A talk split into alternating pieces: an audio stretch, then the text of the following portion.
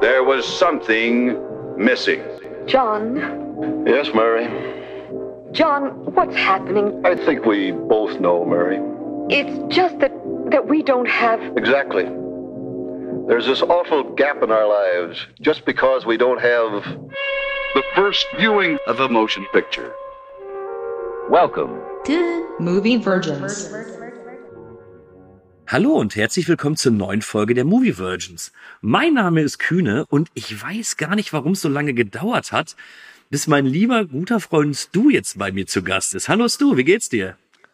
Hallo, mir geht es sehr gut. Ich freue mich auch, hier mal zu Gast sein zu dürfen, ähm, denn ich kann jetzt endlich über einen Film reden, der wirklich ganz, ganz oben bei mir stand auf dem Pile of Shame, nenne ich es mal. Und als wir dieses, ich habe ja mit dir zusammen damals, ich greife in die Vergangenheitskiste, als wir dieses oder du dieses Podcast-Projekt mir vorgestellt hatte, hast, habe ich ja schon überlegt, was könnte ich denn machen? Und ich habe, hatte nur zwei Filme gefunden. Auf den einen hatte ich keinen Bock. Ich verrate nicht, welcher Film das ist, und auf den anderen, über den reden wir jetzt. Und seitdem ich das festgestellt habe, dass ich den noch nicht gesehen habe, wollte ich den unbedingt gucken und habe aber gesagt, ich warte, ich warte für dich, ja. Und jetzt ist es endlich Naja soweit. gut, ich möchte jetzt trotzdem wissen, was der andere Film gewesen wäre. Ähm, Flammendes Inferno, Oh ja, auch sehr schön. ja. Also Wir gucken mal, wie, die, wie brav du heute bist, wie das alles funktioniert. Vielleicht lade ich dich irgendwann nochmal ein oder wir finden mal was anderes. Aber auf Flammendes Inferno habe ich überhaupt keinen Bock. Der ist aber wirklich gut. ja, okay. Hm, mal schauen. Aber du hast mir ja den Film Beetlejuice mitgebracht. Ja. Ich muss für mich sagen, Beetlejuice, ein Film aus meiner Kindheit. Ich habe den wirklich rauf und runter geguckt. Ähm, Okay. Da hätte ich jetzt schon ganz viele Fragen, wenn ich ehrlich bin. Aber gut, dazu kommen wir später. ja, aber vielleicht wirklich als, als Einstiegsfrage. Wie kam es, dass du so lange um Beetlejuice drumherum gekommen bist? Ja, ähm, ich hatte ja eine ganz, ganz schreckliche Kindheit. Ähm, aus dem einfachen Grunde, weil ich kein, also wir hatten einen Fernseher, sogar in Farbe, also der erste war schwarz-weiß, aber gut, da sieht man, wie alt ich bin. Aber wir hatten nicht so viele Programme. Wir hatten ARD, ZDF, die dritten und irgendwann kam noch RTL und die erste Variante von Tele 5 dazu, weil wir halt eben in dem äh, Sendungsballungsort von RTL gewohnt haben. Und ich weiß noch, dass Beetlejuice so ein Film war, der lief irgendwie gefühlt immer nur auf ProSieben und ich hatte keinen ProSieben. Und Sat 1. Ich kannte Sat 1 auch. Und Sat 1, genau. Und ich kannte dieses Bild aus der Fernsehzeitung, wo man sieht, wie Michael, Michael Keaton als Beetlejuice auf irgendeiner Art Grabstein rumhockt und die, die Arme so in die Luft reißt. Ähm, und ich wollte diesen Film immer gucken, aber ich konnte es halt einfach nie, einfach weil das nicht auf dem Sender lief, den ich, äh, den, den ich bekomme. Und dann bin ich irgendwann ausgezogen. Also, dass ich kein ProSieben hatte, war nicht der Grund, warum ich ausgezogen bin. und Wäre Grund genug gewesen. Ja, und ich weiß nicht warum. Ich hatte das Gefühl, sobald ich dann mit Anfang 20 nicht mit meiner Mutter gewohnt habe, lief der Film nirgendwo mehr. Und wenn er mal irgendwo im Fernsehen lief, dann lief er immer dann, wenn ich keine Zeit hatte oder halt eben andere Sachen zu tun hatte. Ich weiß, einmal lief er im Fernsehen und da hatte ich die Wahl, entweder gucke ich mir das Beetlejuice an oder ich feiere mit meinem besten Freund seinen 21. Geburtstag. Und es war eine harte Entscheidung, aber ich habe mich dann doch für den Geburtstag entschieden. Und so kam es halt, ähm, dass ich den Film auch teilweise wieder vergessen hatte und ähm, hatte auch jetzt das Gefühl, dass er in den letzten Jahren gar nicht mehr so viel im Fernsehen lief, wobei ich in den letzten Jahren auch kein Fernsehen mehr geguckt habe. Ja, ich ich, glaube, die Diskussion um den Film ist jetzt wieder hochgekommen über Mhm. den möglichen zweiten Teil, der ja kommen soll. Da würde ich gerne später auch mal mit dir drüber sprechen. Ja. Bevor du mir aber sagst, wie du den Film fandest, habe ich noch so zwei, drei harte Fakten. Gedreht 1988, Budget 15 Millionen und hat tatsächlich am Box Office 75 Millionen eingespielt. Ähm, Das ist ordentlich. Veritabler Erfolg für damalige Verhältnisse, auch für die Thematik. Äh, viel interessanter ist aber, dass der Regisseur des Films Tim Burton ist. Ähm, sein zweites Langspieldebüt.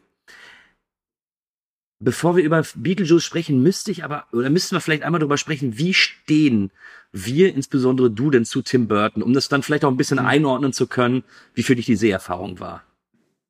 Ja. Also natürlich, ich kenne Tim Burton und ich glaube, ich habe mittlerweile jetzt fast alles von ihm gesehen. Was mir halt noch fehlt, ist sein erster Spielfilm, dieses Pee-Wee's Adventures, Ja. so diesen Paul Rubens, der ja auch vor kurzem gestorben ist. Ähm, da hatte ich aber auch nie die Ambition, ihn zu gucken, aber das wird sich jetzt vielleicht bald ändern. Ich bin, ich würde nicht sagen, ich bin Tim Burton-Fan, ähm, und wenn ich ein Tim Burton-Fan wäre, dann derjenige, der ganz klar sagt, ich mag seine Werke bis so, bis ihn Disney bekommen hat. Muss man so zu sagen. Also, der hat schon seine ganz eigene Handschrift und ich glaube, selbst wenn ich den Namen Tim Burton nicht im Vorspann gelesen hätte, nach zehn Minuten Beetlejuice hätte ich zumindest gesagt, der Macher, der diesen Film gemacht hat, der hat, ist entweder Tim Burton oder ist großer Fan von Tim Burton. Ähm, und ja, Tim Burton, also der hat so viele gute Sachen gemacht und aber in den letzten Jahren auch so viele Sachen, die mich komplett kalt gelassen haben. Aber zum Beispiel so ein Ed Wood finde ich großartig. Ich liebe Sleepy Hollow. Äh, Edward mit den Scherenhänden ist auch ganz, ganz famos. Äh, Die beiden Ja, Batman-Filme, die er gedreht hat. Großartig. It, ganz ehrlich, das, da muss ich mal rein. Es, war mir ja nie bewusst, dass Michael Keaton, glaube ich, früher mal wirklich Komiker war. Ich meine, wenn du Beetlejuice siehst, dann okay, verstehst du das, aber du musst das mal reinziehen, dass die nach Beetlejuice äh, Batman gemacht haben.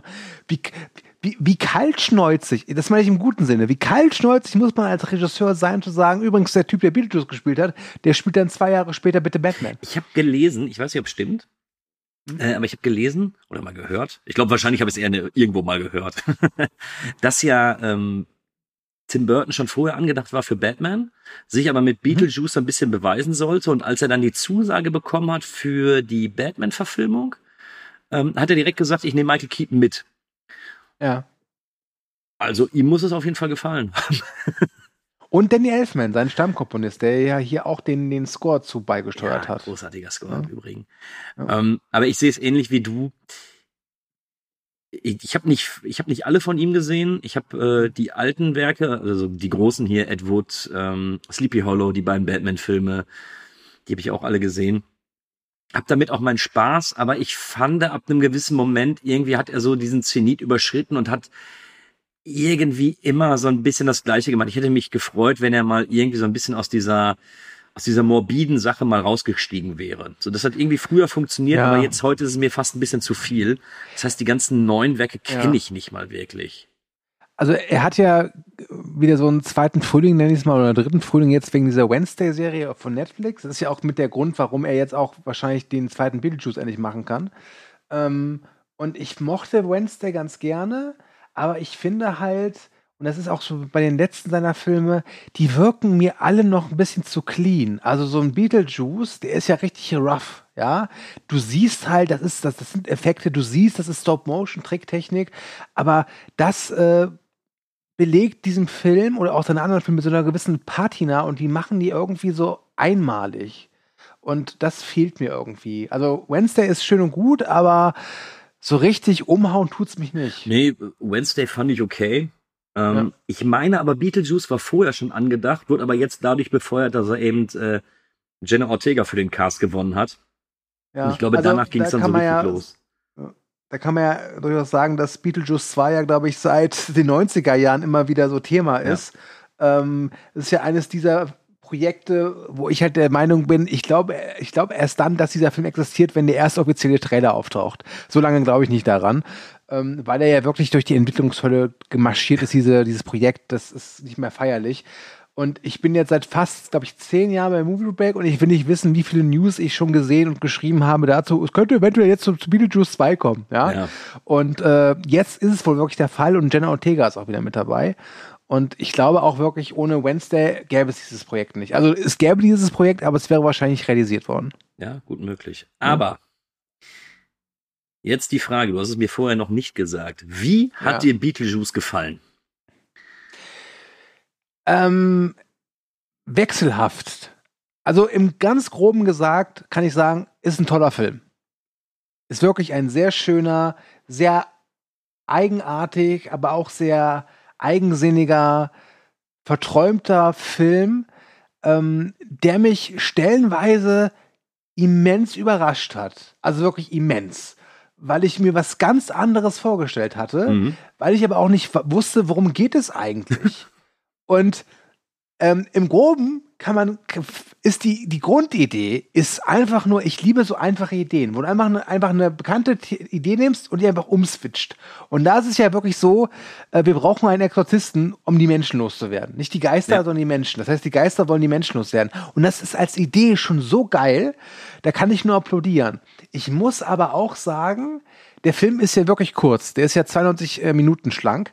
Aber die erste Hälfte gefällt mir besser als die zweite.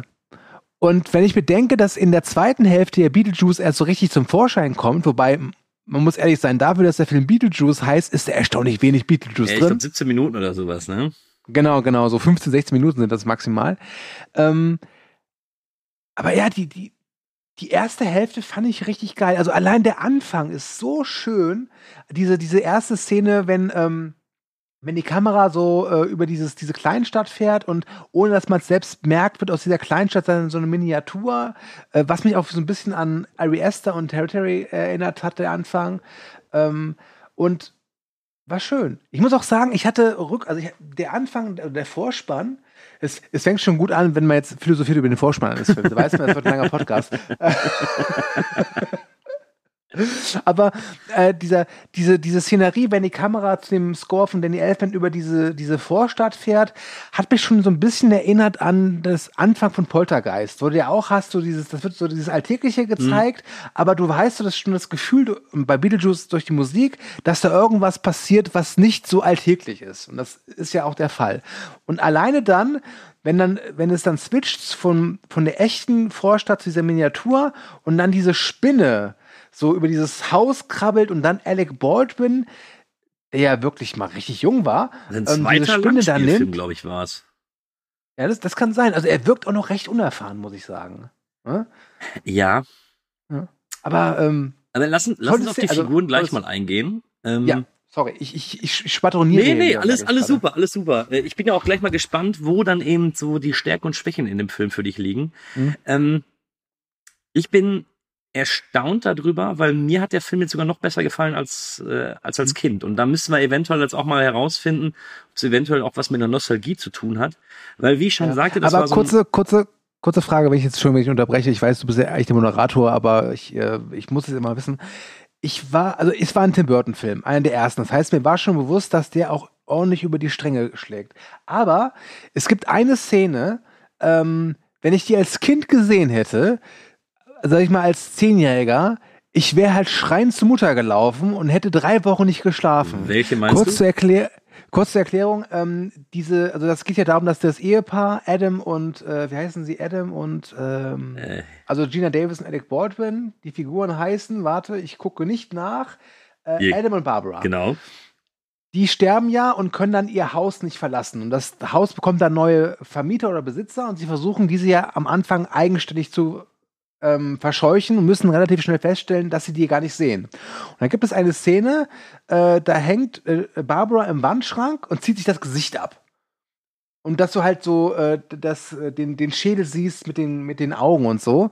Und das ist natürlich aus heutiger Perspektive ist total toll gemacht und auch schön mit Handwerk, handwerklich getrickst. Aber als Kind, das hätte mich zerstört. Ich hätte so Schiss gehabt. Ich muss zugeben, bei der Szene war ich mir jetzt gar nicht ganz so sicher, ja. Ob die jedes Mal in jeder Fernsehausstrahlung mit drin war. Weil, Ja, weil der auch häufig nachmittags lief. Und Okay. äh, ich muss aber auch sagen, also es ging eigentlich los, ich bin an den Film eigentlich durch die Trickserie rangekommen.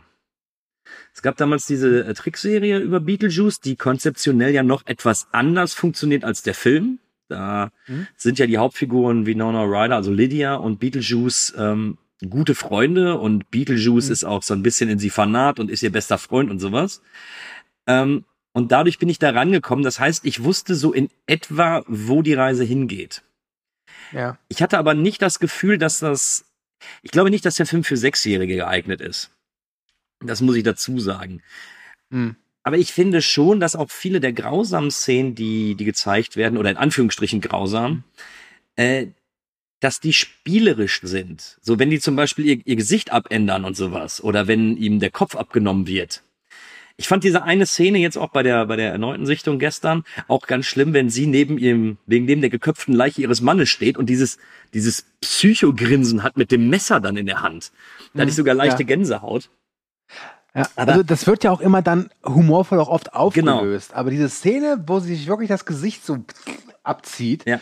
ähm, ich glaube, als Kind wäre ich gestorben. Also ich Boah. muss zugeben, ich bin jetzt hier gerade auch mal auf Schnittberichte gewesen und ich bin mir, äh, diese Szene war wohl auch zumindest in der Nachmittagsausstrahlung äh, gekürzt.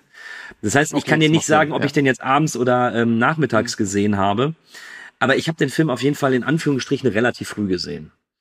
Ja. Und was mir jetzt bei der erneuten Sichtung sehr, sehr gut gefallen hat, ist, dass er eigentlich wächst. Ich habe viele Gags damals nicht verstanden oder zumindest nicht so wahrgenommen, Hm. wie ich sie heute wahrgenommen habe. Und das gefällt mir sehr, sehr gut, weil das ist ein Film, den hast du schon zigmal gesehen und stellst aber immer wieder neue Kleinigkeiten fest. Du guckst so ein bisschen in die Hintergründe rein, dir fällt irgendwas auf.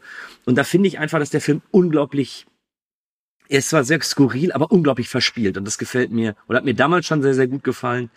Und ich kann nicht sagen, dass meine, ich will es nicht unbedingt Liebe nennen, aber dass mein Gefallen an dem Film jetzt irgendwie Abbruch getan worden ist durch die erneute Sichtung im höheren Alter. Ja. Nee, also der Film ist wirklich, also der, der fühlt sich auch an und sieht auch so aus wie so ein Unikatfilm.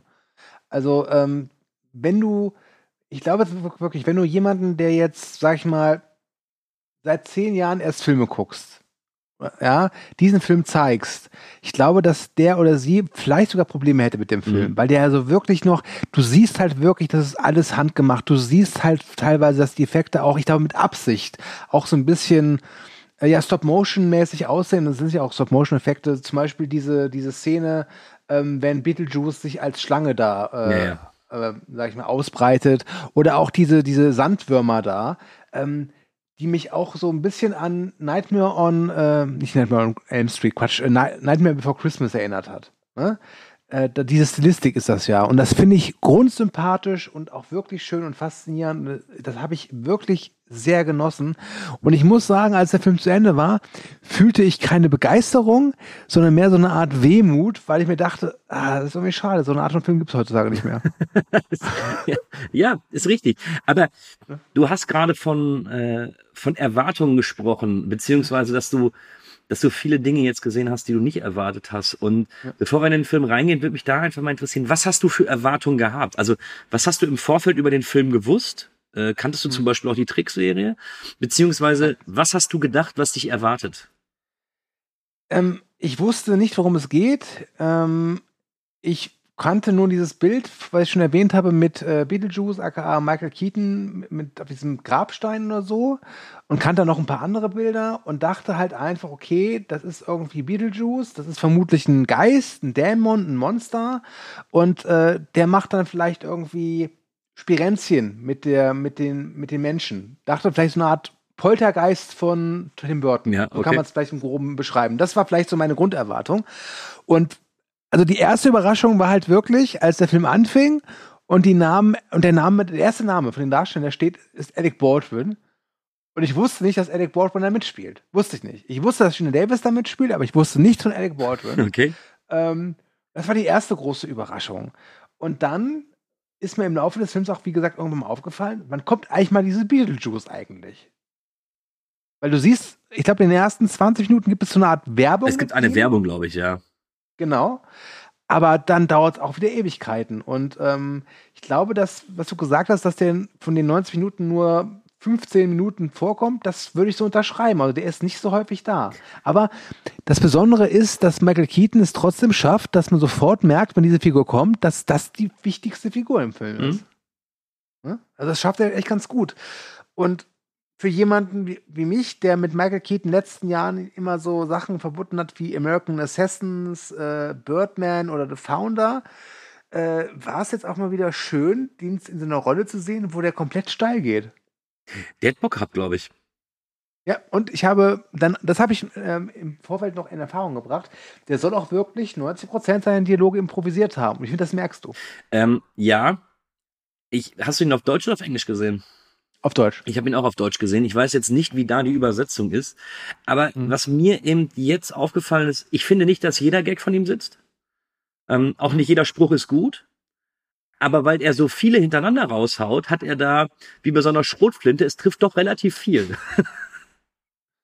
Es ist, es ist auch, glaube ich, gar nicht so sehr, was er sagt. Es geht, es ist, glaube ich, mehr seine gesamte Präsenz. Ähm, er ist ja schon so ein, so fast schon eine Art Punk. Ja. Also er ist ja, er, er, er ist ja in der Menschenwelt wird er natürlich nicht akzeptiert, ist klar, weil er ist ein Geist oder, oder, oder ein äh, Lottergespenst, wie es, wie es heißt, in der deutschen Übersetzung.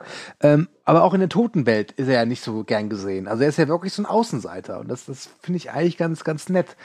Ähm, und war halt, wie gesagt, nur echt überrascht, dass der alleine von der Präsenz, also er hat eine unglaublich gute Präsenz, aber wenn man diese Präsenz halt wirklich runterkürzt auf nur seine Szenen, ist, wäre das ein sehr kurzer Film. Das stimmt, das stimmt. Äh, bist du denn auch mit der Erwartung reingegangen, eine Horrorkomödie zu sehen? Oder dachtest du erst, es ist nur eine Komödie oder reiner Horror? Ich hatte schon mit einer Horrorkomödie äh, gerechnet, weil ich mir dachte, Tim Burton dreht nicht einfach eine Komödie. Das, das Mhm. kann ich mir nicht vorstellen. Ähm, ich muss auch sagen, ich kann mir gut vorstellen. Ich weiß jetzt nicht, welchen äh, Entwicklungsweg Beetlejuice genommen hat. Aber ich könnte mir durchaus vorstellen, dass das ursprünglich als richtig harter Geisterhorrorfilm geplant war. Weil das Potenzial dafür wäre da. Mm, Ich Ähm, glaube, erst durch die Beteiligung äh, von Michael Keaton selbst wurde Ja. der Film tatsächlich äh, ein bisschen umgeschrieben. So, er sollte wohl auch ein Dämon sein, wo du einfach direkt siehst, okay, Dämon. Ja. Ja. Und Ja, also das wurde dann, Sinn, dadurch, ja. dass Keaton zugesagt hat, dann glaube ich alles so ein bisschen umgeschrieben. Und dadurch kam dann auch wohl eher dieser, dieser humoristische Ansatz. Ja.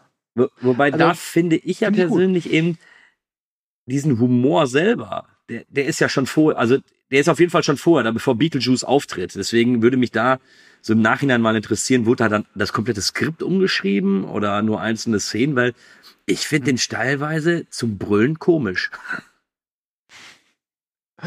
Ja, er, er hat schon ein paar sehr amüsante Szenen, wobei, und da kann ich jetzt gleich mal auch mal zu einem Punkt kommen, wo ich sagen muss, da hat er mich nicht so richtig bekommen. Ich, es gibt für mich einen Schwachpunkt. Und das Problem ist, dass dieser Schwachpunkt aber sehr essentiell für die Handlung ist. Aber Lydia Dietz, gespielt von Winona Ryder, ich fand diese Figur, ich habe mit der nichts anfangen können.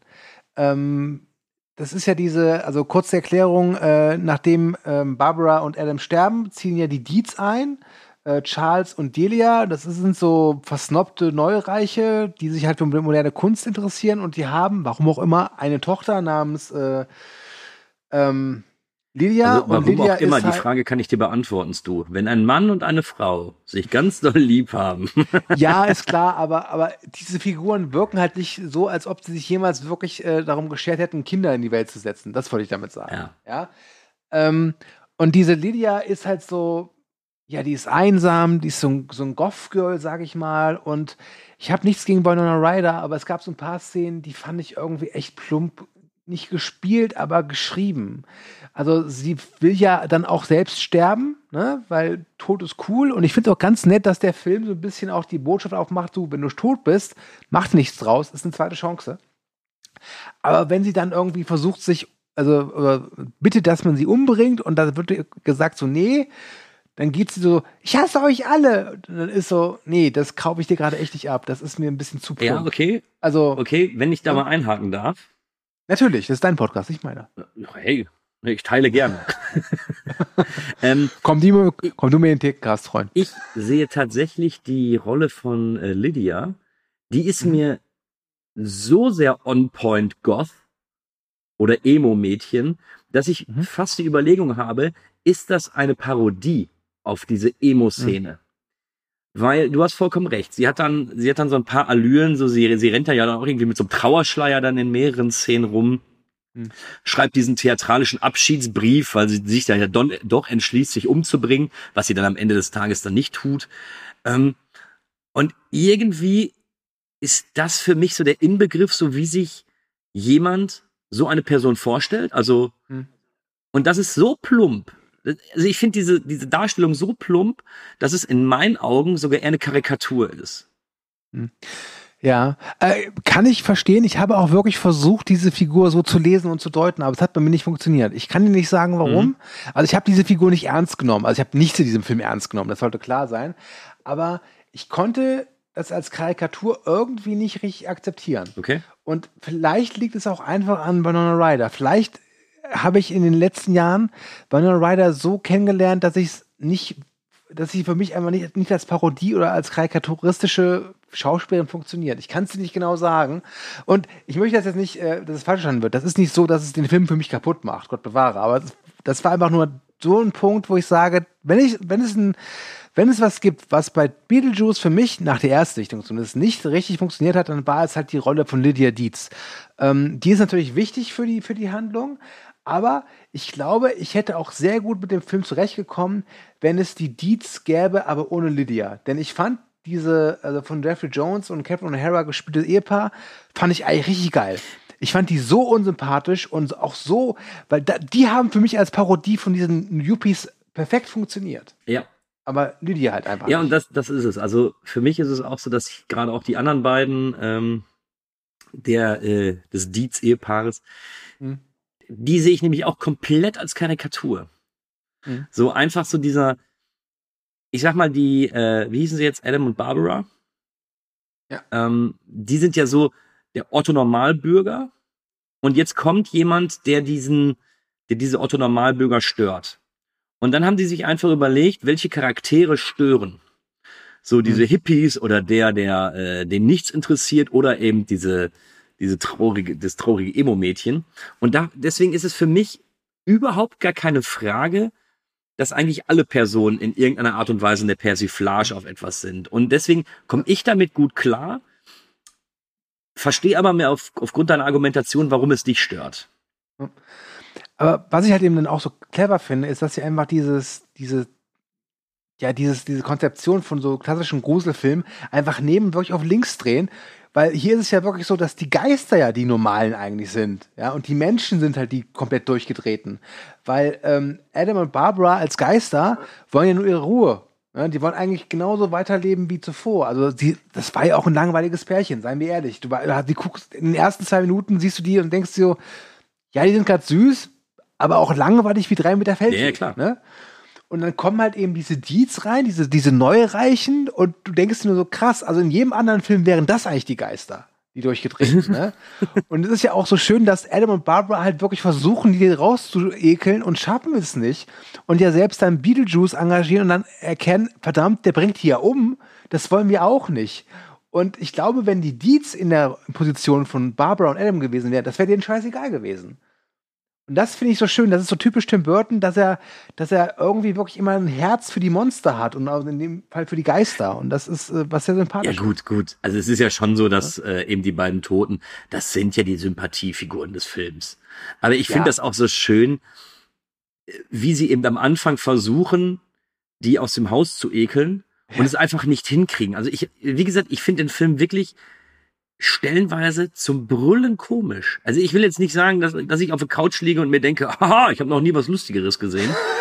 ähm, aber ich habe da teilweise gesessen und mir gedacht, das- ist wirklich lustig. Das ist einfach auch gut beobachtet. Wenn die dann da ihre Streiche machen und erst irgendwie nach dem fünften Mal feststellen, guck mal, die sehen uns gar nicht.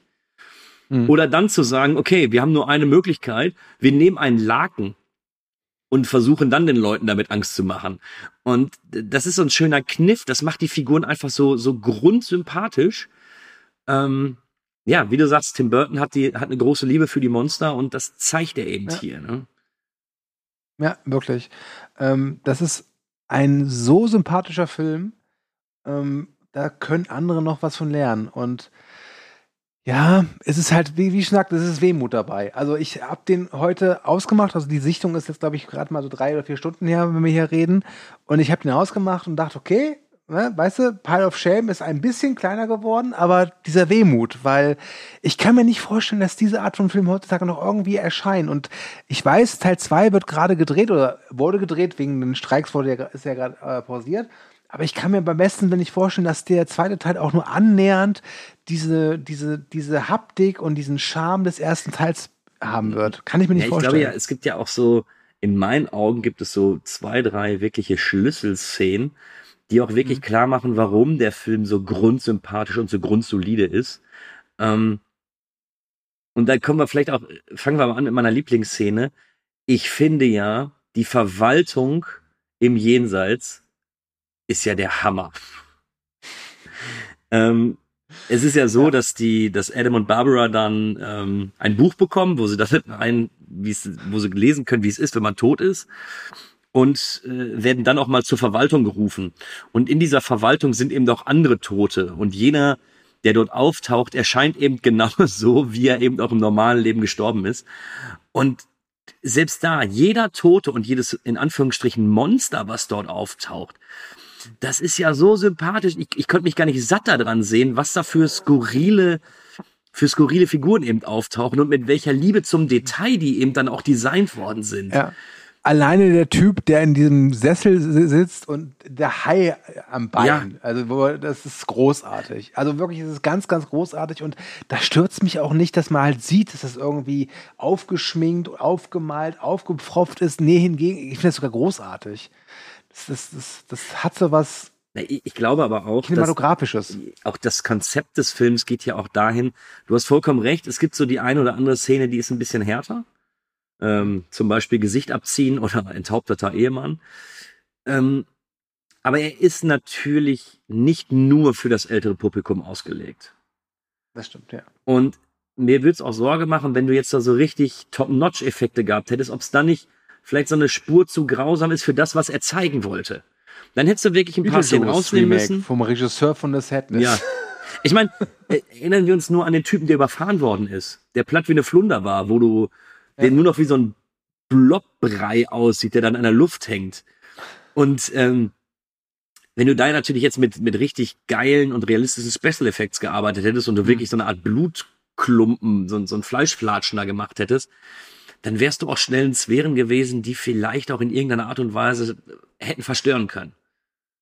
Ja, das ist wahr. Mhm. Und ich kann mir vorstellen, ich halte Tim Burton, obwohl es erst sein zweiter Film war, habe ich, also habe ich das Gefühl, er ist Handwerker genug und denkt auch genug drüber nach, um genau zu wissen, dass das, was er da gezeigt hat, wahrscheinlich auch genau so aussehen sollte. Hm, ja. Ich, ich mag es ja auch irgendwie, dass äh, er letztlich die Jenseits oder die Geisterwelt gar nicht so unähnlich ist unserer Welt. Ne? Also gerade dieses Bürokratische ist ja, das kennen wir ja auch in der realen oder in, oder in der Menschenwelt nur zu gut. Ähm, auch, auch, ich, mein, ich habe schon gesagt, es gibt Werbung in, in der Geisterwelt. Es ist alles wie bei uns, nur halt etwas bizarrer. Ja. Und das finde ich auch wieder ganz, ganz schön. Und irgendwie, wenn man mal ehrlich ist, ich glaube, dadurch, dass es bizarrer ist, ist es dadurch aber auch irgendwie reizvoller und interessanter als bei uns. Und da kommt halt wieder so ein bisschen so, so ähm, zum Vorschein, dass der Film den Tod ja auch, wie gesagt, als zweite Chance sieht. Und ich finde es auch wirklich schön, dass ich am Ende, also es gibt ja dann die Situation, dass ähm, Beetlejuice mit Lydia sich vermählen will und äh, Barbara und Adam, die werden, die schrumpfen so, also die werden immer älter, also die Geister von denen, die fallen so nicht zusammen. Und das ging mir wirklich zu Herzen, die da zu sehen. Wenn dann bei Adam plötzlich der Unterkeeper so hm. abfällt und ja. Barbara versucht, ihm so, so mal dran zu. Das ging mir zu Herzen. Das, das, das hätte ich niemals gedacht. Aber das war wirklich traurig. Ja, es ist, es ist irgendwo so schön, dass ähm, es wird zwar häufiger gesagt, dass der Tod keine schöne Angelegenheit ist. Hm. Aber es ist natürlich auch ähm, für jüngere Zuschauer eine, ich weiß nicht, ob man da von einer netten Botschaft sprechen kann oder so, aber einfach dieses, es muss auch nicht nur schlimm sein, wenn jetzt jemand aus der Familie oder sowas ins, ins Jenseits ja. kommt, dass es dann nicht nur schlimm ist, dass die dann vielleicht auch noch irgendwo in ihrem Haus leben können und da dann vielleicht noch versuchen, was zu machen oder so. Ich finde es ganz intelligent gelöst eigentlich, weil der ist nicht wirklich wertend in der ganzen Sache, wobei er mhm. am Ende natürlich schon sagt, ey, Lydia, bring dich nicht um und ne, tot sein ist schon scheiße. Aber er ist nicht wertend, was den Tod angeht, ohne dass, also er glorifiziert es nicht, aber er sagt mhm. auch nicht, dass es jetzt nur schlimm sein muss. Das finde ich ja, ganz spannend eigentlich. Ja, also es ist ein wirklich, also auch von der Aussage her ein schöner Film. Ähm, nur, das ist vielleicht so der zweite Punkt, äh, wo ich ein bisschen sagen muss, so, ah, ich finde halt, die erste Hälfte hat einen besseren Drive. Die geht mehr ab. Also die, die, die ist kurzweiliger. Ähm, das ist noch so, weil ich glaube, in der ersten Hälfte ist das, war es für mich zumindest auch so, so eine Entdeckungstour. Und irgendwann hat man das Gefühl, also, oder ich zumindest, ich weiß jetzt, ich verstehe jetzt, wie diese beiden Welten funktionieren. Und deswegen war bei mir schon so, dass ich, also der Film geht nur 92 Minuten und das ist gut, weil am Ende war er kurz davor, dass ich das Gefühl hatte, okay, er zieht sich etwas. Mhm. Also er war nicht langatmig, aber ich merkte schon so, als der Film zu Ende war, gut, der, der ist, es ist gut, dass er jetzt zu Ende ist, weil ich glaube, ansonsten hätte ich ihn nicht mehr so geil gefunden. Ähm, ja, bin ich bei dir. Weil er aber auch am Anfang, ähm, ich will nicht sagen, dass er da keine Story verfolgt. Natürlich gibt es eine Geschichte Mhm. da drin. Aber ich habe gerade am Anfang das Gefühl, dass es etwas episodenhafter ist. Und er muss Ja. sich eben, er muss jetzt im Endeffekt viele Stränge, die er innerhalb der ersten Hälfte aufbaut, muss er am Ende zusammenführen. Mhm. Und ich bin mir am Ende des Tages gar nicht so sicher. Also konzeptionell sollte es ja sogar so sein, dass der Film eigentlich The Maitlands, also der Nachname von Adam und Barbara, äh, dass der Film so heißen sollte. Und ich glaube sogar, ich weiß nicht, ob er so gut funktioniert hätte, aber der Film hätte am Ende des Tages auch in irgendeiner Art und Weise funktioniert, wenn es Beetlejuice nicht gegeben hätte. Ja, ja. Und ich muss auch sagen, ich glaube, warum die erste Hälfte so gut für mich funktioniert ist, dass du in der ersten Hälfte ja irgendwie alles aus der Sicht der Maitlands siehst. Ne? Du, du wirst ja genauso wie die Maitlands in diese Jenseitswelt reingestoßen und ka kannst sie mit denen entdecken. Und sobald die so eine gewisse, nicht Sicherheit haben, aber sobald die so ein bisschen vertraut damit sind, fängt ja dann so der richtige Plot an. Und auch wenn ich die Idee toll finde, dass es da einen Bioexorzisten, der sich ja gibt, ähm, ist es schon so, dass ich mir denke, sie, vielleicht hätte man es doch ein bisschen geiler machen können. Ähm, und ich habe im Vorfeld immer wieder gehört von dieser Bananaboot-Szene, wo die äh, Deeds essen mit ihren Freunden. By the way, auch äh, Robert Goulet dabei oder wie ich ihn nenne, Ludwig äh, Habsburg aus Nacktkanone 2.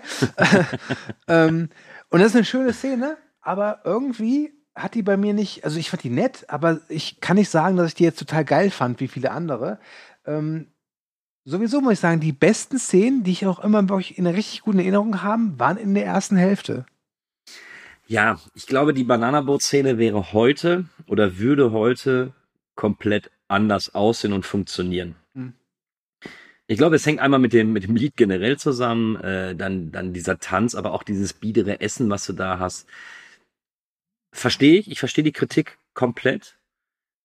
Aber ich fand die eben als Kind toll und muss auch Ja, sagen, das- dass er mich jetzt überhaupt nicht enttäuscht hat, äh, als ich sie Nee, wieder also gesehen habe. nicht falsch, ich finde die, find die nicht schlecht, die ist richtig gut, aber ähm, irgendwie, ich glaube, meine Lieblingsszene bleibt wirklich, äh, wie die versuchen, die, die, ähm, die Deeds rauszuscheuchen mit selbst. Mhm. Also, das weiß ich, das, das ist so eine schöne Mischung aus, aus wirklich teilweise drastischem Horror und richtig schöner Komik gewesen. Ähm, weil ich hätte halt nie gedacht, dass mir jemand so leid tut, der sich selbst das Gesicht abzieht und dann da hängt und aber was machen die Deeds? Ah, verdammt, und einfach so ah, dran vorbeigehen, das tat mir irgendwie leid. Also das muss man auch erstmal schaffen. Ähm, da vielleicht auch nochmal ein Kudos vor Amangina Davis, die ich darstellerisch, würde ich sagen, neben Michael Keaton mit am besten an dem Film fand. Ja. Ja. Ja, wobei Catherine O'Hara, ähm, die, Es ist schon krass, wenn du überlegst, dass die zwei Jahre später Kevin, Mc, äh, Kevin McCallicas Mom gespielt hat. Also so die, die, der absolute Gegenentwurf zu der Rolle, Ja. die sie hier hat. Ne? Ja. Ja, also die hat sich schon. auch wirklich die Seele aus dem Leib gespielt. Das, das finde ich schon. Äh, Generell, der ganze Cast, der funktioniert. Ähm, Jeffrey Jones, so als dieser, ich will eigentlich nur meine Ruhe haben, Typ. Funktioniert auch, so kaufe ich ihm ab. Ähm, ja gut, Adam Baldwin ist ein bisschen, seine Rolle gibt, glaube ich, nicht so viel her. Er soll der langweilige Typ sein und der ist er dann eben auch. Ja. Er hat ja auch mal gesagt, das habe ich auch noch im Vorfeld mitbekommen, dass er selbst seine äh, Leistung in Beetlejuice äh, als eine der schlechtesten in der Karriere äh, findet. So hart würde ich es jetzt nicht Nein. ausdrücken. Ich glaube, man muss auch immer sagen, was hat das Drehbuch zu bieten. Ne? Und ich glaube, er soll ja auch einfach ein Langweiler sein. Genau, genau das Ich ist glaube, es. ne? Ich glaube einfach, Ja. die Rolle ist genau darauf ausgelegt, dass er da so ein bisschen, äh, ja, so, er liest eben lieber noch mal ein paar Seiten nach, bevor er da irgendwie was mal ausprobiert und sowas. Und dafür macht das okay. So, er sticht nicht besonders heraus, aber es ist jetzt auch nicht diese, Hm. da fand ich diesen, wie hieß er denn? Orto? Den fand ich mir da ein bisschen zu aufgesetzt und zu nervig. Ja, und ich, ich habe dann echt lange gebraucht, bis mir eingefallen ist, woher ich den Typen kenne. Das ist der Typ aus Demolition Man. Ist der Dicke, das? Der, Ist der das Ja, wirklich? ja. Genau. Nein, ich habe ich hab nachher überprüft, das ist der. Der hat dann später in Demolition Man ähm, den ja, diesen Sidekick von dem Typen gespielt, der Wesley Snipes Figur, Ja. äh, die äh, entfrostet hat. Ja. Ähm, ja. Mhm. Ähm, was ich auch ganz interessant finde, ist halt einfach äh, dieses, ähm, dieses, also als wenn die Deeds da durchs Haus gehen und erstmal alles irgendwie umstreichen wollen. Das ist auch eine, irgendwie schön so, wie wenig Respekt die haben gegen den Besitz oder gegen das Haus an sich. Ähm, und ich finde tatsächlich es ganz schön, dass der Film trotz aller Komik auch da wirklich ähm, die, die, ich nenne es mal die Trauer oder die Melancholie, der vor allem von Barbara ernst nimmt, die ja wirklich echt ein bisschen schockiert ist, dass da jemand da mit einer Sprühdose durchgeht, durch das, das Haus, was sie halt aufgebaut, nicht aufgebaut, aber was sie halt renoviert hat, was sie halt geliebt hat und mit der Sprühdose dann irgendwie sagt so, okay, diese Farbe machen wir ähm, Babyblau, ne? Ähm, das, das zeigt auch sehr schön, wie eiskalt wirklich diese Deeds halt sind. Und ich komme nochmal darauf zurück, ich finde es einfach so richtig schön, dass es einfach so fast schon gespiegelt wird, dass die Menschen in diesem Film, also nicht alle Menschen, aber die meisten Menschen, eigentlich total unmenschlich sind und dass die Geister im Prinzip die, das Menschliche, die Menschlichkeit für sich ge- gepachtet haben. Das finde ich irgendwie immer noch. ein, ist ein interessanter Kniff, Schön. der dort eingesetzt wird. Und das Schöne ist ja eben auch, dass du in den Szenen ja nicht nur die Dietzes siehst, wie die äh, durchs Haus rennen, sondern eben noch direkt nebenan stehend die Geister hast, die, Mhm. die das eben auch live miterleben, äh, live mitkommentieren können. Ja. Aber äh, da will ich dir insofern ein bisschen widersprechen. Ich finde nicht, dass sie dass sie in dieser Szene als Monster dargestellt werden, weil am Ende des Tages leben die Dietzes ja auch nur ihr Leben. So, am Ende Ja. tun sie ja nichts, was jetzt eigentlich, sie wissen ja nicht, dass dort Geister sind oder dass jetzt irgendwie noch die Seelen der Verstorbenen das mitbekommen. Nee, nee, klar, klar, klar. Aber, aber allein ihr Verhalten ist so dieses, also wenn, wenn, wenn ich in ein Haus gehe und sofort, also die machen sich überhaupt gar keine Gedanken, wer da vorher gelebt Mhm. hat. Das meine ich damit. Und ich kann es auch, also nachvollziehen ist es übertrieben, aber diese Todessehnsucht zunächst mal von Lydia, die kommt ja auch wirklich richtig erst dann zum Vorschein, äh, als sie halt wirklich sich mit diesen Geistern befreundet. Und ich habe mir das dann so erklärt, dass sie sich eigentlich nur den Tod wünscht, weil sie halt eben bei denen sein möchte. Und es ist ja auch so, dass der Film am Ende, das ist auch sehr schön, einen Kompromiss findet, nämlich die Geister bleiben, die Deeds bleiben aber auch. Und die Geister übernehmen ja quasi sowas wie die Elternrollen. Ja. Also die das sind Ja. die neuen Eltern von denen. Ne? Und das ist eigentlich ein äh, sehr schöner Kompromiss. Und ich glaube einfach, dass äh, das zeigt, dass man Menschlichkeit und damit meine, meine ich Wärme, Liebe, Geborgenheit, ähm, das sagt der Film ja auch, nicht immer vielleicht bei den Leuten findet, äh, wo man glaubt, das zu finden, sondern man kann es auch in, bei anderen finden. Zur Not eben auch Geister. Ja. Das ist auch eine schöne Botschaft. Der Film ist dafür, dass der sehr düster ist und sehr schwarzhumorig, hat der echt viele, viele schöne Botschaften. finde ich. Spannend finde ich eben auch bei diesen Botschaften so die ein oder andere Idee, die du mir gerade so in den Kopf gesetzt hast, die kam mir gar nicht. Aber ich, ich bin eben, wenn ich drüber nachdenke, ist aber auch die Aussage des Films doch, je nachdem welchen Interpretationsansatz ich für das Ganze nehme, ist der doch eher weniger fürs junge Publikum geeignet. Weil gerade eben dieses, äh, ich bin bereit, lieber mein Leben aufzugeben, als bei meinen Eltern zu bleiben. Hm. Ähm, Ich finde, das ist eine super Botschaft für alle Achtjährigen. ja, ja, super. Grüße gehen raus. Äh, Nein, es ist, du hast vollkommen recht. Es wird in dem Film wirklich als, als irgendwie schöner Kompromiss dargestellt und äh, hat auch nichts, hat auch nichts Schlimmes an sich. Aber wenn man eben genauer drüber nachdenkt und genauer so ein bisschen in die Materie sich reindenkt, ist es natürlich schon ein richtiger, richtiger Scheißgedanke, den äh, Lydia da mit sich rumträgt, ne? Ja, aber letztlich erkennt sie halt auch, dass sie äh, ja trotzdem von, äh, das, also dass sie halt weiterleben sollte und kann und trotzdem halt geliebt wird, halt von diesen Geistern, die ja nur, nur sie, sie sehen kann. Und dass sie auch, glaube ich, begreift, wobei das hat sie vermutlich schon vorbegriffen, dass sie halt so oder so bei ihren Eltern nicht das bekommt, was sie möchte. Und das erinnert mich an diese, diese, ich nenne es mal psychologische Weisheit. Ähm, du kannst nicht erwarten, dass du in einem Baumarkt Frischmilch bekommst. Mhm. Ne? Das, und es gibt halt einfach Leute, die, glaube ich, nicht dazu fähig sind. Und ich habe das, hatte das Gefühl, dass die Deeds nicht dazu fähig sind, ihre Tochter zu lieben. So richtig. Ja, oder, oder ihr die Liebe zu schenken, die die Tochter eventuell benötigt. Oder auch vielleicht den Zeitfaktor und alles Mögliche, der, ähm, Mhm. den Kinder eben benötigen, ne? Ja, also die sind halt so, ähm, ja, sind es Kapitalisten? Also die Deeds, ich glaube tatsächlich, dass die sich wunderbar mit Patrick Bateman verste verstehen würden. Die sind ja wirklich auch so, die, die interessieren sich für Kunst, für die schönen Sachen, die wollen ja auch was, äh, was, äh, was ausstellen, also selbst, die mö- möchten dann auch eine Außenwirkung haben, also vor allem die, die, die Ehefrau, die, die ähm, Delia Deeds. Ähm, aber ich glaube nicht, dass das Menschen sind, die, als sie das Kind bekommen, vielleicht war das Kind auch nur ein Statussymbol. Das sind wirklich so Statussymbol-Leute. Ich glaube, die, die leben und arbeiten für Statussymbole, aber nicht unbedingt äh, für, für, für die Liebe. Gott, das weiß das ist ein bestimmtes Wort. Naja, also ich glaube einfach, ein Kind ist genau das, was, äh, was von denen verlangt wird und dann machen die das. So. Das ist ja genauso, als sie dann eben wissen, dass Geister vor Ort sind, als dann eben äh, nach der, ähm, nach der Banana Boat Szene. Da, oh, da, ja, das ist schon, das ist eine hervorragende Szene. Da, das war toll, weil, also äh, sie, sie äh, wissen halt, es sind Geister da und was tun sie? Sie fliehen nicht. Nee, sie nehmen das hin, sogar mit Humor und wollen das auch irgendwie ein Genau. bisschen äh, weiter erkunden. Ne? So ein bisschen so wie Abenteuerurlaub, sage ich, Ich mal. würde sogar so weit gehen, die wollen es nicht nur weiter erkunden, die wollen ja einen Beweis haben, um sich dann eben äh, medial und vor ihren Freunden und vor ihren einflussreichen Freunden auch besser dazustehen.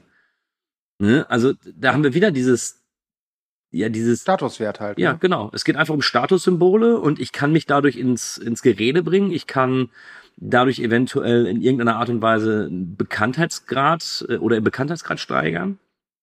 Mhm. Und das ist eigentlich schon eine traurige Vorstellung. Ich meine, sehen wir hier wirklich die ersten äh, Social Media Süchtigen, ohne dass Social Media erfunden worden ist, Arthur? Äh, ich weiß Ja. es nicht, aber genauso kommt es mir vor. So alles für den Klick, alles für den Like. Ähm, Ja.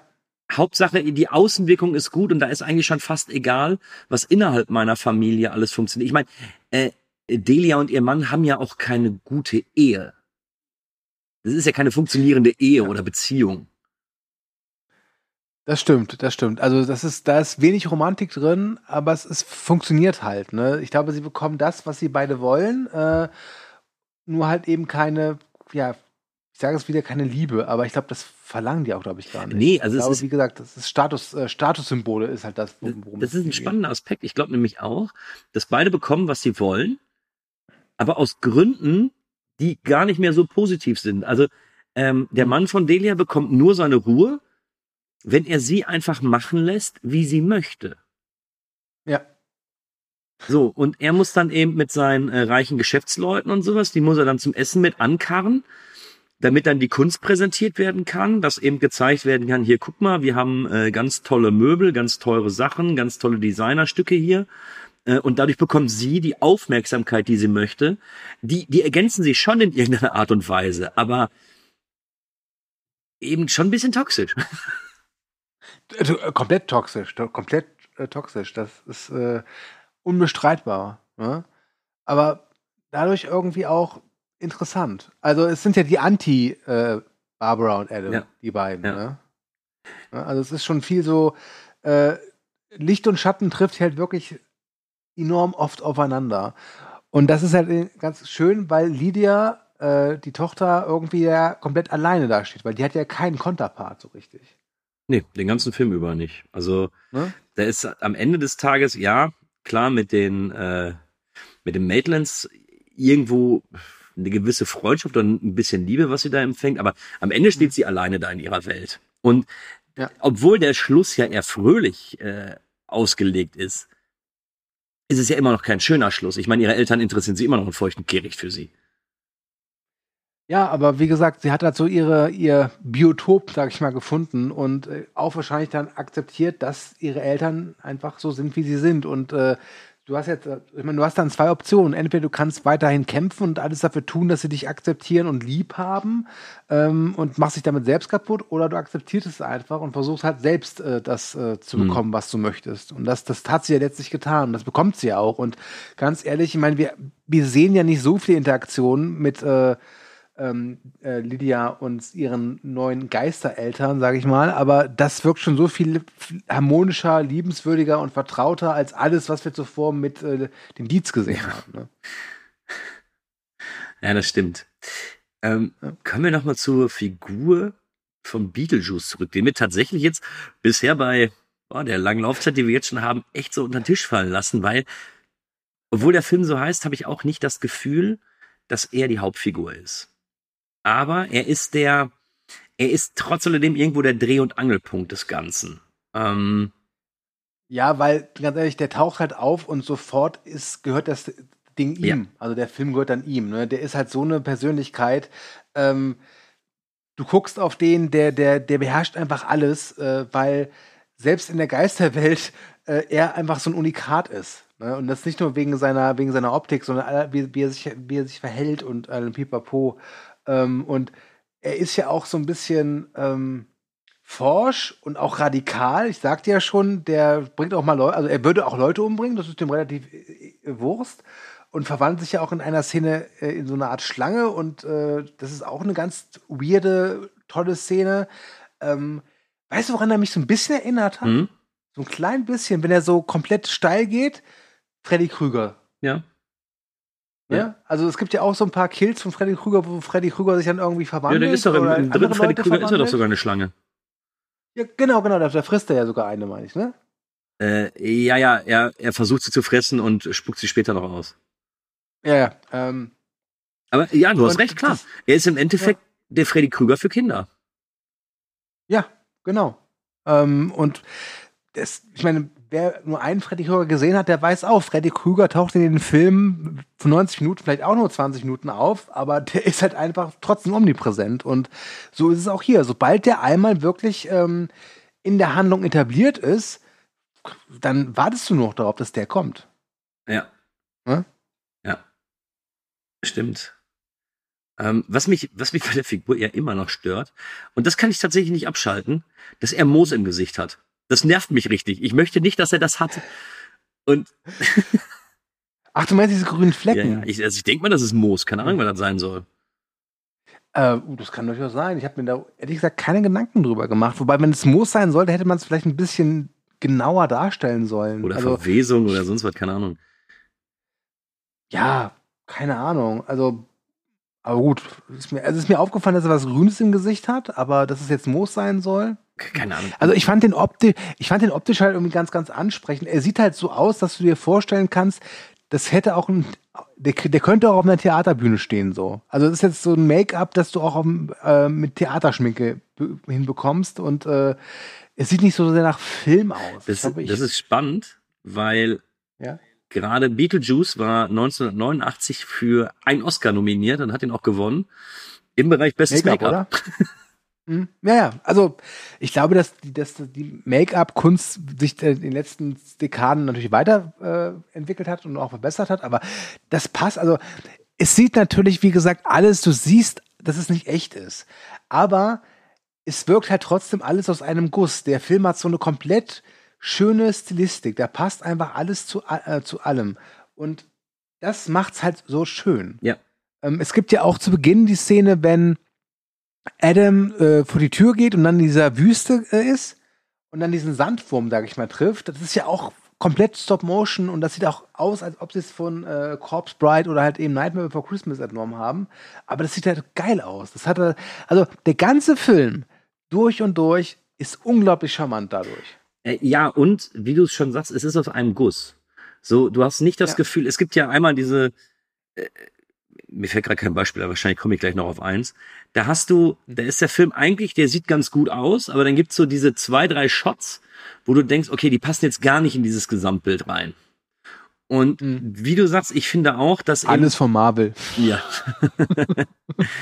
und ich finde einfach, dass hier, ja, auch in dieser Wüstenwelt und mit den Würmern, du siehst natürlich, dass das nicht echt ist.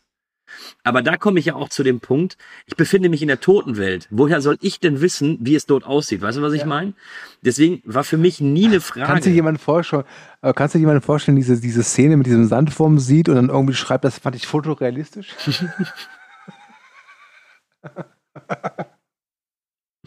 also Beetlejuice ist, ist die Antithese von Fotorealismus, das sollte Ja, man sagen. Ja. Nein, ich meine einfach nur, in dieser Welt, wo sich Beetlejuice befindet, auch dieses ganze Jenseits, was mir da eben offeriert wird, wie dort auch die Figur, dieser Schrumpfkopftyp beispielsweise, der sieht ja auch mega künstlich aus. So, Ja, aber ja. deswegen, weil alles mir so präsentiert wird, kann ich es akzeptieren, dass eventuell die Effekte nicht top-notch sind, dass die eben alles mit, äh, mit Stop-Motion gemacht haben. Und das macht die ganze Sache eben, wie du sagtest, charmant. So, es ist aus einem Guss, es ist, ich werde nicht rausgehauen und deswegen gucke ich mir das auch wirklich immer noch gerne an. Es hast ja ganz oft bei so Sachen, äh, nehmen wir mal die un unendliche Geschichte. Ja, da siehst du natürlich auch, was alles Effekt ist, aber trotzdem so ein, so ein Fuchur sieht halt immer noch geiler aus wie ein äh, hier Drachenwesen aus irgendeinem Marvel-Film einfügen, bitte. Ne? Ja. Ähm, ist halt einfach so. Also diese, diese Haptik ist. Ich bin ja wirklich, je älter ich werde, und ich bin mittlerweile schon sehr alt, desto mehr Fan werde ich von diesem, von diesem haptischen. Dass ich das Gefühl habe, ich sehe etwas und habe das Gefühl, ich könnte es jetzt auch anfassen. Ja, das, das mag ich. Und das ist das, das Beetlejuice voll von. Das ist ein 92-minütiges langes Haptikfest. Ja, klar. Ja. Ja. Ähm, die Zeichentrickserie hast du nicht gesehen, oder? Ähm, ich wusste, dass es sie gibt, aber ich habe nie eine Folge davon gesehen. Ich, ich, also ich, ich war ja gerade eben auch ein bisschen überrascht, als du gesagt hast, dass du die gesehen hast. Das heißt, sie lief auch in Deutschland, Mhm. weil ich wusste davon gar nichts. Ja.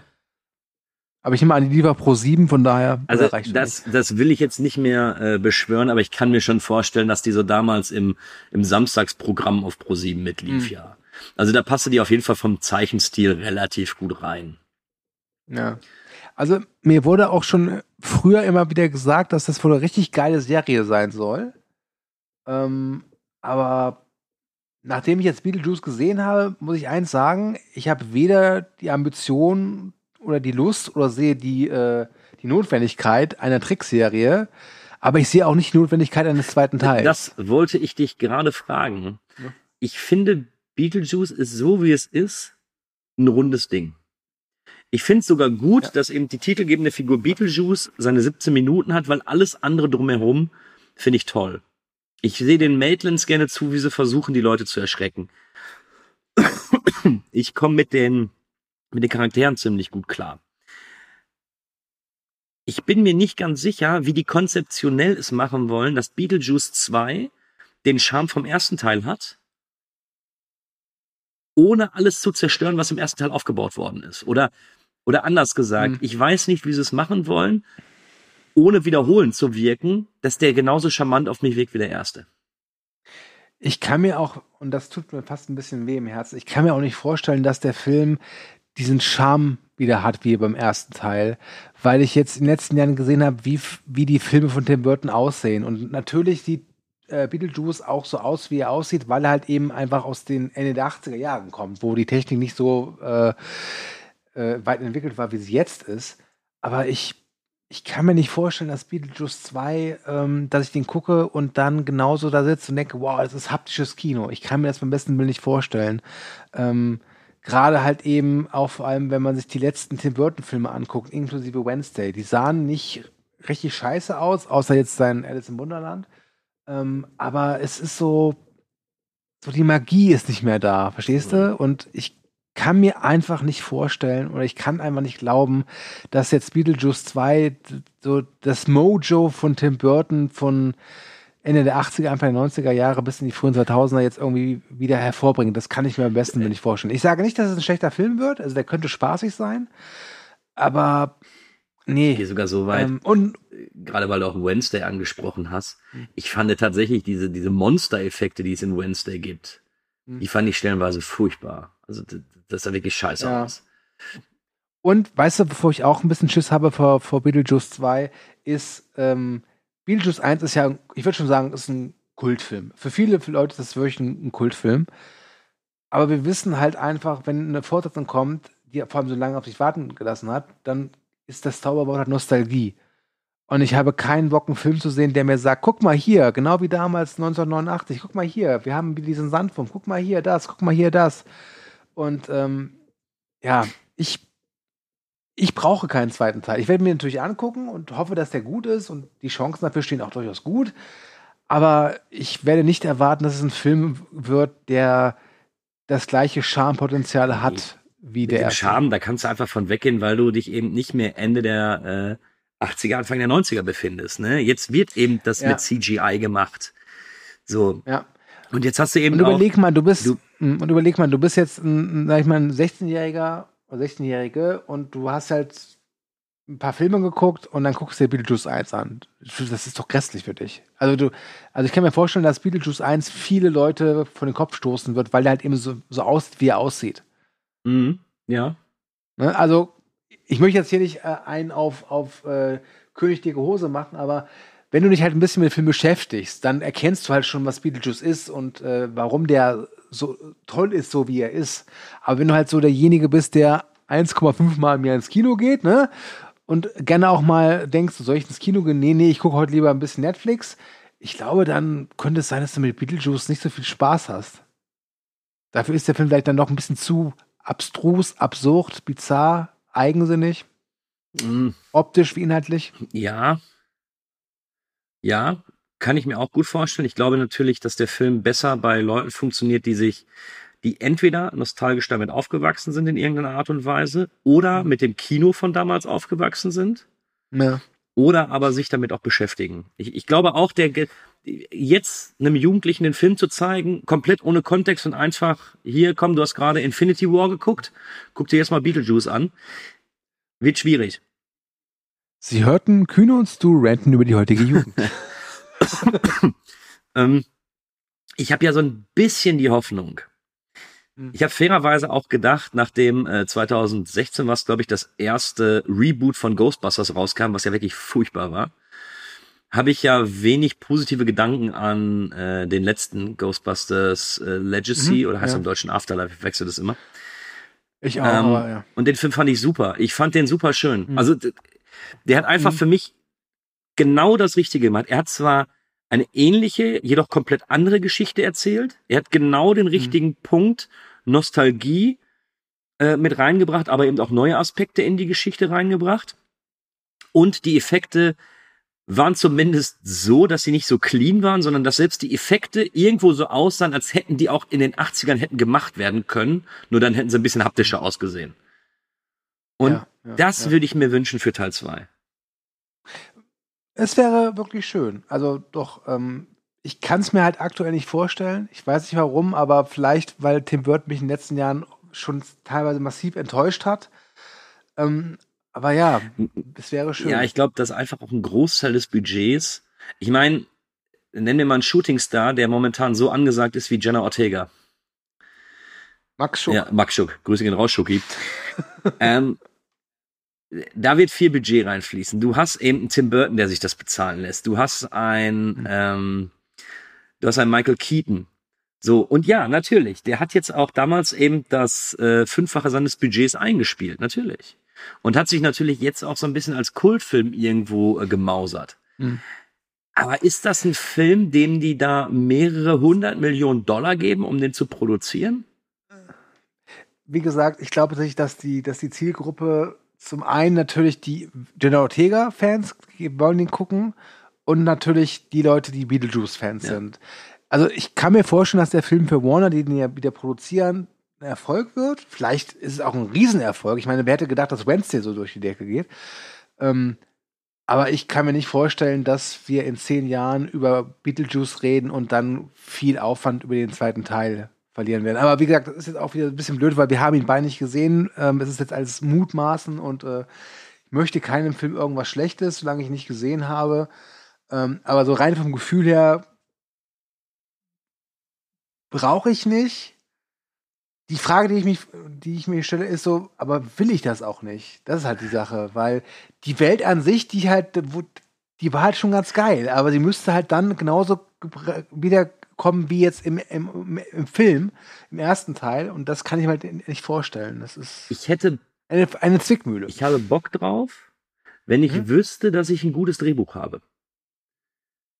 Für mich reicht Ja. gerade eben der Gedanke nicht weit genug, wie ich jetzt zum einen die Welt vernünftig erweiter und das eben, was ich, was ich im ersten Teil gesehen habe, dass es irgendwie äh, kohärent zu dem ist, was ich dann auch in Teil 2 sehe. Mir, mir fällt gerade keine passende Geschichte dazu ein, wie das funktionieren kann, und wie ich im, wie ich das alles so verbinden kann. Und ich glaube, das Mhm. ist mein Problem. Wenn mir einer sagen würde, und jetzt keiner von denen, der jetzt produziert hat, sondern du hast jetzt aus irgendeinem Grund das Drehbuch gelesen, hast gesagt, ey, das kann wirklich gut werden, weil das Drehbuch gut ist. Dann hätte ich wirklich Bock drauf. Ich glaube, das, das kann funktionieren. Mir macht's aber Sorge, was die daraus machen. Ich denke mal, das wird so ein, wie heißen sie mittlerweile? Äh, Legacy Sequel. ja, irgendwie sowas. Entweder, nee, nee glaube ich nicht mal. Ich glaube, so ein Soft-Reboot wird's. Weil die natürlich mit Jenna Ortega auch jemanden gecastet haben, der einer äh, Goth Winona Ryder gar nicht so unähnlich ist. Und es gab ja schon Setfotos, hat man gesehen, dass sie ein Brautkleid trägt. So. Mal schauen. Ähm, tja, warten wir es ab. 2024 soll er ja erscheinen, Hm. wenn Ja. die Autorenstreiks nicht noch länger dauern. Ja, da könnt ihr übrigens in unseren Streikcast reinhören. Ob der noch aktuell ist, wenn das ja erscheint, weiß ich jetzt nicht, aber Bestimmt nicht. Ich glaube, da ja ändert Werbung sich machen. wöchentlich schon was. Cross-Promotion nennt man das. Ähm, wir haben es jetzt gerade so ein bisschen äh, schon innerhalb unseres Gesprächs angerissen. Mhm. Und ich glaube, ich höre raus, dass wir beide jetzt auch eigentlich genug über den Film gesagt haben, dass da jetzt wenig Neues noch kommen kann. Du hast es vorhin so ein bisschen, so ein bisschen durchklingen lassen, aber würdest du jetzt sagen, nach deiner Erstsichtung, hat er diesen, diesen Kultcharakter, hat er den zu Recht? Oder ist es eher jetzt für dich so ein Film so, ja, ich bin jetzt, ich habe ihn jetzt abgehakt und dann ist auch gut? Also den Kultcharakter hat er auf jeden Fall, weil mir jetzt spontan kein Film einfällt, wo ich sage, der ist, geht in die ähnliche Richtung. Vielleicht noch The Frighteners von Peter Jackson so ein bisschen, der spielt ja, Ja. noch so in die Reihe rein. Durchaus auch Poltergeist, aber trotz allem finde ich jetzt, dass Beetlejuice ist so ein Unikat. Und wenn ein Film das schafft, dass ich ihn als Unikat wahrnehme, und kann ich sagen, ja, es, das, der hat Kultpotenzial und ähm, ich glaube, dass viele Leute diesen Film auch deswegen sehr schätzen und deswegen, ja, ist ein Kultfilm. Ähm, Filmklassiker, ja, ob man jetzt Kultfilm oder Filmklassiker sagt, ich, das ist ja oftmals ja, Jacke wie Hose, von daher. Ja, also Kultpotenzial hat er, hat er auch verdient, die, die äh, Bezeichnung Kultfilm. Ähm, ist es definitiv, und ich glaube, jetzt komme ich mal zu so einem Fazit. Ich glaube, er wird nicht in der, ich nenne es mal Top 5 meiner liebsten Tim Burton-Filme gelangen. Aber das ist einfach deswegen der Fall, weil ich ihn jetzt einmal gesehen habe und meine Lieblings-Tim Burton habe ich schon mehrfach gesehen.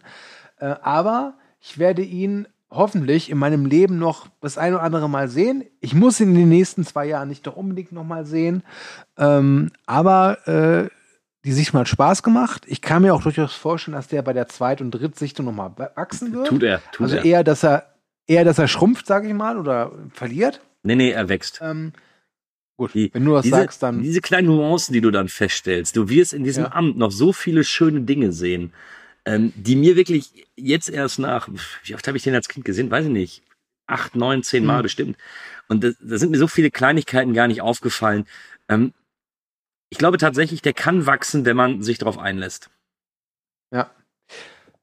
Also, ich bin hier gerade beim Movie Break und sehe, dass der Kollege äh, oder Ex-Kollege Pascal äh, Grüße äh, ihm sieben von zehn Punkten gegeben hat und ich glaube, da würde ich mich anschließen. Also vielleicht siebeneinhalb. Ja. Ähm, ich gebe mal sieben und sag mal, der hat das Potenzial, in drei, vier Jahren bei mir auf eine acht zu kommen. Und ähm, ich finde, sieben ist schon sehenswert und toller Film. Ich bin dankbar und froh, ihn jetzt endlich gesehen zu haben.